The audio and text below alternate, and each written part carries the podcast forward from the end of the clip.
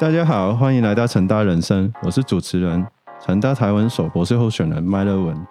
今天我们很高兴可以请到吴一瑞老师来到我们的节目。老师目前是成大部分系副教授。加入成大前，老师已经在新加坡、香港讲学多年，呃，一直都深耕在医疗史、医疗人文领域。去年出版了英文著作《Met by the Millions》，谈的是精神疾病和世界卫生组织早期的历史、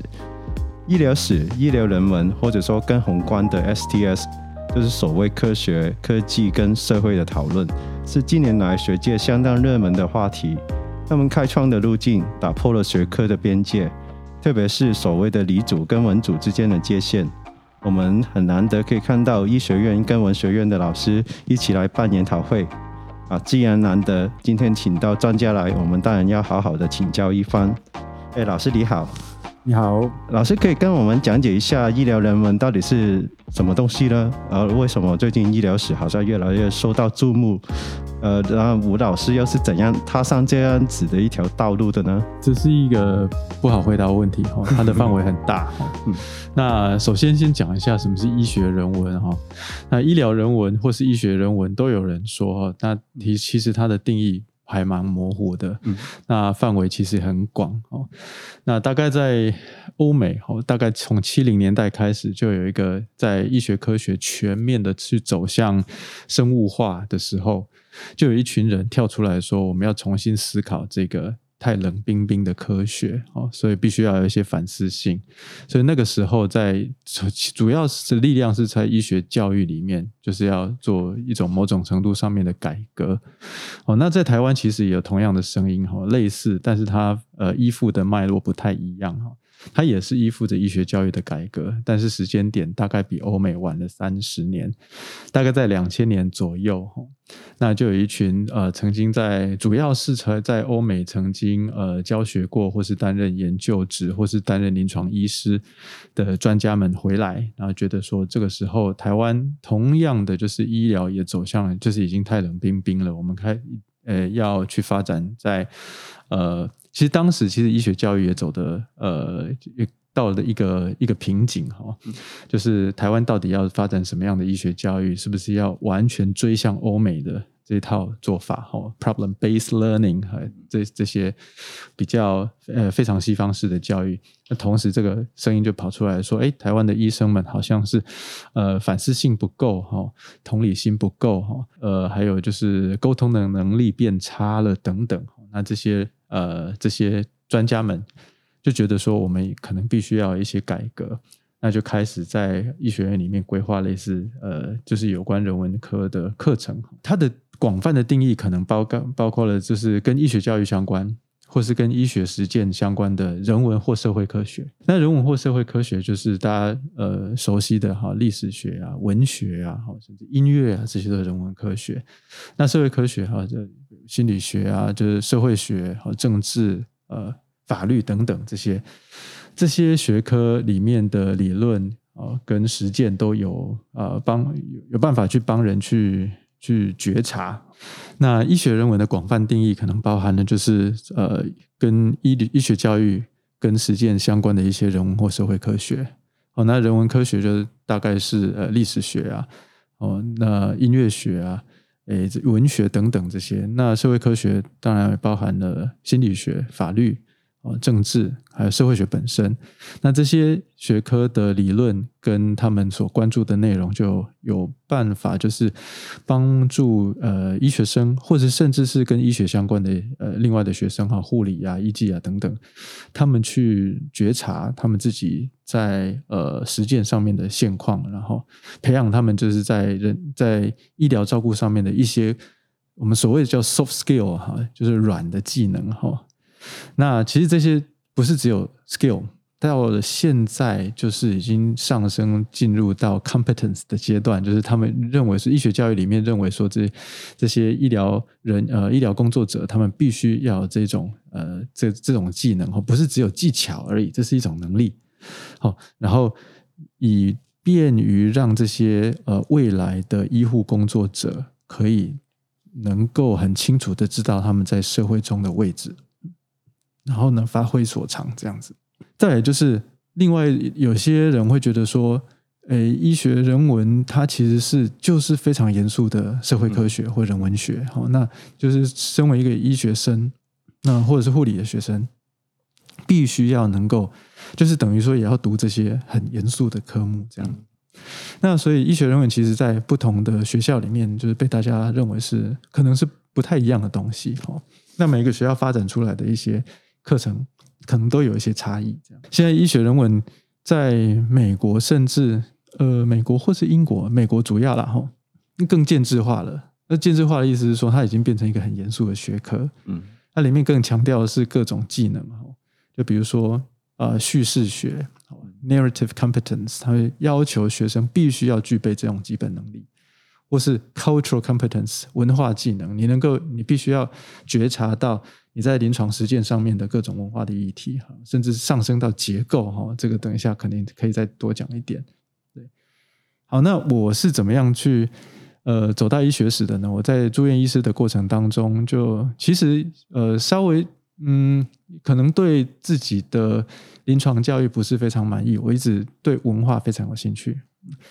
那我读的精神医学哈，甚至是心理分析的理论哈，当初我都觉得说好像没有办法有一些跨文化的应用。那我想说，那我是不是去读个书哈？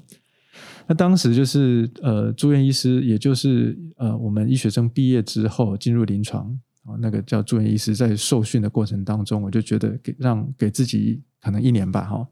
那时候其实是一个风气啊，就是说呃临床的精神科医师、住院医师会。去外面啊逃跑 一两年的时间，然后这个看看之后怎么走。那我在英国啊学呃心理分析的理论的过程当中，其实有一个 module 一一套课程，我是蛮喜欢的，叫做 Freud in Context，就是弗洛伊德。哦，原来一个临床的科目，一种临床的内容，它其实是这么好玩的，它其实是可以用历史的方式讲出来。OK 啊，那我。当时在构思说，我到底要不要留下来继续念的时候，医学史变成一个选项哈。那刚刚好也刚好也找到钱，好，那我就留下来了。毕业之后在台湾找工作，哎，其实一开始是找不太到的，就是流变成流浪的博士。后来就是因缘际会啊，去了香港的文学院跟医学院合办的一个人文医学中心，在香港大学。从那个时候就慢慢走入了医学教育的呃领域。博士班呃博士后研究结束之后，就很幸运的进入到新新加坡的南洋理工大学。那新加坡南洋理工大学很有趣的，它的新的医学院，它是跟英国的 Imperial College 哦帝国学院合办的。那帝国学院的理呃医学系，他已经学了医学人文这个科目已经超过二十年，所以他希望有一个老师可以在里面规划类似的科目。那就变成我，所以从那个时候开始到现在回来台湾，就是从事医学人文的教育已经超过九年。那刚刚老师有提到，就是医学史的这个很重要的概念。那透过医医学史，那我们来重新，因为老师也回到台湾了，那那我们可以怎样用不同的角度？或者说可以看到怎样不一样的台湾，比如说我有看到老师有一篇论文处理一九三五年台中大地震的一个个案，一个历史的个案，然后这个历史个案同时间里面其实就就可以看到殖民主义跟精神病学之间的一个很复杂的可以说是行构这样子的一个一个关系，呃。我有看到论论文里面有提到一个概念，叫做热带精神病学，就曾经有这样子的一个什么 tropical psychiatry 这样子的一个一个一个一个概念，可以跟我们分享一下你对这方面的发现吗？你先讲热带精神医学好了哈，那它是在定义上面哦，应该可以说是用就是殖民者哈，也是科学的拥有者哈，他们透过自己所熟悉的科学工具，好或是理性，然后去建构殖民地。当当初大部分的殖民地是热带了哈，哦，所以就是研究当地人们的心智状态是怎么样。那这一套呃科学工具是相当程度受到了当时流行的体质退化论的影响，哦，就是 body degeneration 哈。那其实，在很多地方都有开展这样的学科出来，比如比如说英国殖民印度，好南亚的地方哈，那美国殖民菲律宾。那当然，日本殖民台湾哦，都会开展出类似的一些学科出来。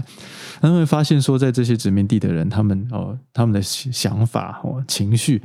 都跟在殖民母国的人不太一样哈。这些人有时候看起来呆呆的哈，就反应比较迟钝哈，懒散哈，那没办法思考哈。所以这个真的就是这个就就是体质退化就是这样子啦哈。那可是当然也有一些相反的例子啊，比如说。诶，日本不是只有殖民台湾啊，他们也有殖民韩国嘛。那你说更早的话，日本他们殖民哪里？殖殖民北海道。那北海道它也不是热带啊，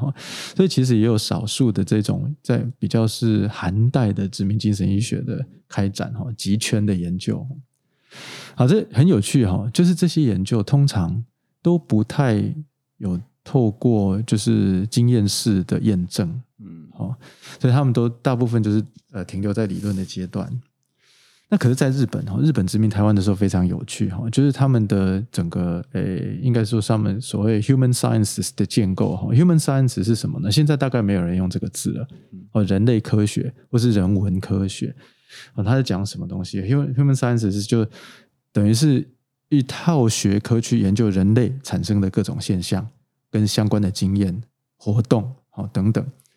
那你我们现在可以把很多东西都包进去啊，哈，human human sciences 包含历史哈，历史、生物学、社会科学、哲学、人类学，这些都是都是 human sciences。所以以前的这个学科界限是非常的模糊的哈。那日本在建立他们的 human sciences 的时候，呃，除了他们非常强调是田野工作。加上什么呢？他们拥有的科呃呃科学技术是什么？就是调查研究，而且是统以统计为之基础的调查研究。这跟欧洲所建立出来的那个呃，应该说呃殖民科学非常的不一样哦。所以他们有背后这些理性去撑起来。那在这个呃一九三五年，刚好就是帝国大学它开办没有多久哦。那这些精神科的专家们到了中南部，然后调查差不多将近有四百个病人，然后就用统计学的方式去呃去描述他们到底呃在不不论在情绪上面然后精神的状态是呈现了什么样的特性。那不是只有精神状态，其实还有身体上面的。的的表现哦，那他们会发现说，哎，这些病人他们就是呃，在情绪的表现上面就很像欧洲曾经有一个呃有有一个学者哈，叫做 Evan Belton，他就是憋在日本人叫做憋士啊，他曾经是英呃日本的现代现代精神医学的开创者之一，是一个德国人，他描述了一个叫做 emotions lemon，就是情绪不能的状态，就说哎，这些人就是经历过的那个。地震啊之后无法思考哈，讲不出话来哈。除了这个之外呢，还有一个非常有趣的发现：这些人尿不出来哦，还有便秘哈，大便大不出来。他们的推论呢哈，推论说是因为台湾的热带就影响了台湾人的呃植物性神经哈，自律神经啊，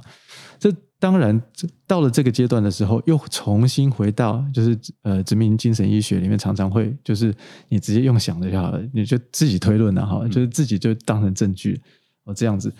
所以这个研究就就是其实是呃告诉就就是等于在那个热带精神医学的历史研究里面都加上一笔，就是说，哎，其实这个日本人他们做开展这个研究的时候，虽然他有那个他的科学。方法的基础，但是实际上也是蛮充满选择性的，然后。那如果承接刚刚那个很明显看到那个殖民主义怎样区分他者跟自我这样子的一个话题啊，那比如说像台湾这样子，好像。比如说台湾，我们有一说它是一个经历过连续殖民啊。那如果台湾一个一直处于一个呃纵横交错的历史动力之中的这样子的一个一个地方一个国家，那我们可以怎样思考台湾在全球医疗史中的或者医学史中的一个位置？台湾非常有趣哈，在大概在二三十年前，台湾学哈开始。就是受到瞩目哈，其实其实人设中心现在这个主题也是台湾学，可是世界怎么样看台湾就是另外一回事哈。台湾它有一直在我的研究里面一直呈现的一种中间性哦，嗯，可以说是 in betweenness，那可以也可以用各种方式来讲这种中间性啊哈。那就用以我自己的呃曾经发表过的研究来讲的话。比如说在台湾殖民时期，哈，日本曾经要发展南进政策的时候，它被当成基地，甚至南进政策跟日本开展他们的种族科学也有关系，哈。嗯，就比如说，呃，他们要发展热带医学，要发展就是就体质人类学的时候，就从台湾派员。我到南洋的一些呃不同地方地方去做调查研究，那从台湾比比如说派遣这个呃劳动报国队哦，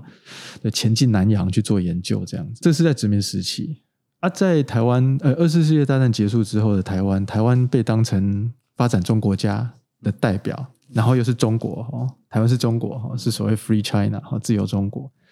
又是中国。又是 Global South，那所以哦，在这两种视角下面，台湾长期以来它的主体被忽略。所以我的非常多的研究，它虽然就是这个视角哈，那主题都不一样，可是一直都是关联扣连着台湾的，一直问说台湾的主体到底是什么？就以我。之前刚刚出的这本书，哈，《Mad by the Millions》这本书里面讲的，里面哈，它虽然是讲的是世界卫生组织，但是它的其中一章一直在讲说它跟发展中国家的关系。那台湾其实当然想当然是其其中一个非常重要的角色。这本书讲的是 WHO 怎么样去进行它的第一个跨国社会精神医学计划。那这个计划呢？简单来讲，就是说，世界卫生组织它在二战之后体认到全球有一个非常迫切的需要，我们要发展就是有关心理卫生的计划。嗯，那他们要想要问说，精神病是不是全世界看起来都一样？所以这个是基本的命题了哈。那台湾在早期就曾经有做过类似的调查研究哈，那就获得日内瓦的青睐。这个计划的主持人呢是呃战后台大第一个精神科医师，叫做林宗义哈。他之前做过的研究在那个时候曝光，这这个世界卫生组织看到他做的研究很开心然后说你能不能呃照用用这这这些方法，然后你既然有做这样的研究，来给我们一些建议，然后我邀请你来当我的 consultant，当我的顾问这样子。林宗义是一个有趣的人哈，他五年的学习精神医学专科的期间都在日本，都在东京大学，他的方法是日本人的。那世界卫生组织他要做的是一个跨国的去殖民的计划哈，那他用的是一个就这方法，是他有他有这个殖民科学的延续性的，所以这很好玩。所以在这个计划里面，就就你看到台湾的中间性在那边啊，是日内瓦原本想要就是请一群就是可以代表全球不同文化的地方的专家去日内瓦讨论，然后给他们建议，可是。好巧不巧，他们却集合了一批训练过程非常接近，而且他们很多都是殖民时期去了他们殖民母国受训的人。这很好玩，就是说我在我书中里面看，就讲说林宗义他觉得说专呃专家是什么？哦，专家是什么？专家就是 training 出来的这些人。那 WHO 他预事先预想的时候，专家是可以代表你们这些世界各地不同文化的人，所以这就变成。整整个计划就变成一个自我决定论的产物了。他可以自己满足自己，有自己有发展出一个归属感，说啊，我们好棒棒，跨国计划是可以做的哈，好像有证据支持。可是问题却很大哈。那后来这样做一做，那个呃里面计划里面的人类学哈，就很强调文化的人类学哈，就一批一批的离开这样。那我现在可能可能换另外一个话题来问，因为我。我其实一直很好奇，呃，精神疾病或者说精神病学，好像一直都在那个所谓的医学人文里面有一个很独特、很关键的地位。比如说，从我的角度，就是。我其实对这方面非常不熟，但是如果看到跟医疗人文有关系，很多时候都是从精神疾病出发的这样子。那比如说像老师的研究，其实也是跟精神疾病有很大的关系。那到底为什么？那因为我我自己是文学训练出身的，那我们通常都会常常看到 Michel Foucault 的一些理论啊，或者他他提到的一些论述。那我也很好奇，就是从从医生或者说医疗史的角度。医疗史学者的角度，你会怎样看待啊？福克所讲的，比如说疯癫 mad 是一个被生产出来的、被建构出来、从经过一一套或也一直在变的现代科学，透过知识或者规训的机构所病理化这样子的一个观点，你会怎样看待？嗯，这个问题也是大在问哈。那其实精神疾病是不是建构哈？是不是一种建构？嗯，那其实如果在以 STS 的观点的话，很多科学知识其实也是建构哈。那但你不能否认他们也是存在哈。对，那福克当然是很重要的思想家哈。那比如说他讲语言跟权力的关系啊等等这些，而且讲故事的方式都非常迷人哈。嗯嗯，对。那当然，它变成精神医学里面很重要的概念。可是问题是说，因为我在英国受训，嗯，英国做精神医学史的人曾经有一个很大的争论点呢。那争论的主角是叫 Roy Porter，Porter 罗伊波特，哈，他是之前在伦敦大学任教的一个非常年轻的社会史专家。他说，那个 Michel Foucault 他没有做到一点很就是很重要的历史学者要做的档案研究，他做的不严谨。所以他讲说，提出他观察到十八世纪那个欧洲的这个监大监禁哈 （big confinement） 这件事情的时候，他说这个只是欧洲，应该是法国的特例而已。嗯，好，那甚至说他就呃，就是到底，比如说《疯癫与文明》的第一章哦，第一章讲愚人船哈 （ship of fools）。这个东西到底存不存在？它其实你不知道，这个它在普遍在很多的画作里面看得到，在很多文学作品里面看得到。那但是到底它在事实存不存在？哈，也是啊，引人疑窦啦。哈，嗯，对。那 Roy Porter 他就很相反啊，他就又透过很档呃很很很呃严谨的档案研究哈，就发现说，哎，其实，在同一个时期的英国哈，精神疾病到底是怎样的？嗯，它不是。不是被关在这种大型由国家去建呃建立的这个机构里面，哈，反而就是他是呃经过比如说家庭哈跟慈善机构长期的协商哈，然后在一些庄园里面收治这些精神病患哈，就是非常不一样哈。所以我所以我自己的呃研究也是比较以档案为基础哦。那我现在写什么？我在写那个香港的。嗯，呃，精神疾病，嗯嗯，那香港精神疾病就很有趣了哈。在从十八呃十九世纪中期开始，那香港是不欢迎有精神病人上岸的地方啊。你做生意必须要就是这是一个 free port 哈，自由港。那做生意就是顺顺利利就好。我不希望你一些就是一些人来乱这样子。嗯。所以有精神疾病的人，你上不了岸。那我发现你有精神疾病，我把你送走。哦，所以他真的是有 ship full 的，对，有渔人船啊。可是这其实不能代表说福寇在这个的理论在这里被验证了哈？为什么？因为因为有 ship full，嗯，但是香港从来不存在有任何大型的监禁，因为人都要送走了。对啊，对。比如说我们刚刚讲是一个精神疾病的问题，那。那可能我怀疑了，就是我们最近可能对大家对于医疗都慢慢建立了一个自己的一套论述，因为我们还在一个 COVID nineteen 里面。啊，那 COVID nineteen 它但是它是一个传染病啊，那跟我们刚刚讲的那个可能精神疾病其实是很不一样的范畴的一个东西哈。但是还是忍不住想问一下，比如说从一个医学史的角度，哦，因为就算 COVID nineteen 它必然牵涉到一个。呃，因为你还是有认知一个疾病啊，或者说里面也牵必然牵涉到一个精神的层面的一个问题。那老师对于这次疫情到底有没有一些呃新的发现？比如说有没有一些呃现象可以让我们呃更批判的可能看待一下我们习以为常的一些观念，比如说防疫这个东西哈。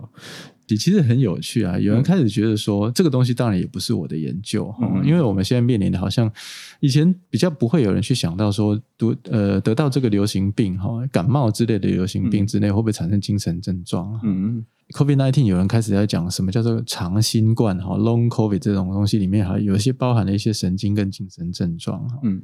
开始就有一些历史学者去写去看，比如说发生在大概是一八五七年左右的，在俄罗斯哦，当初发生的这个就是 Russian flu，嗯，它其实跟 COVID nineteen 很像，就是它的 pattern 很像哈，嗯，那它其实也造成某种程度上面的精神症状，所以开始有人怀疑是说，到底那个时候的 Russian flu 是不是 co 是不是也是 coronavirus 这样子？那当然现在无法证实了哈，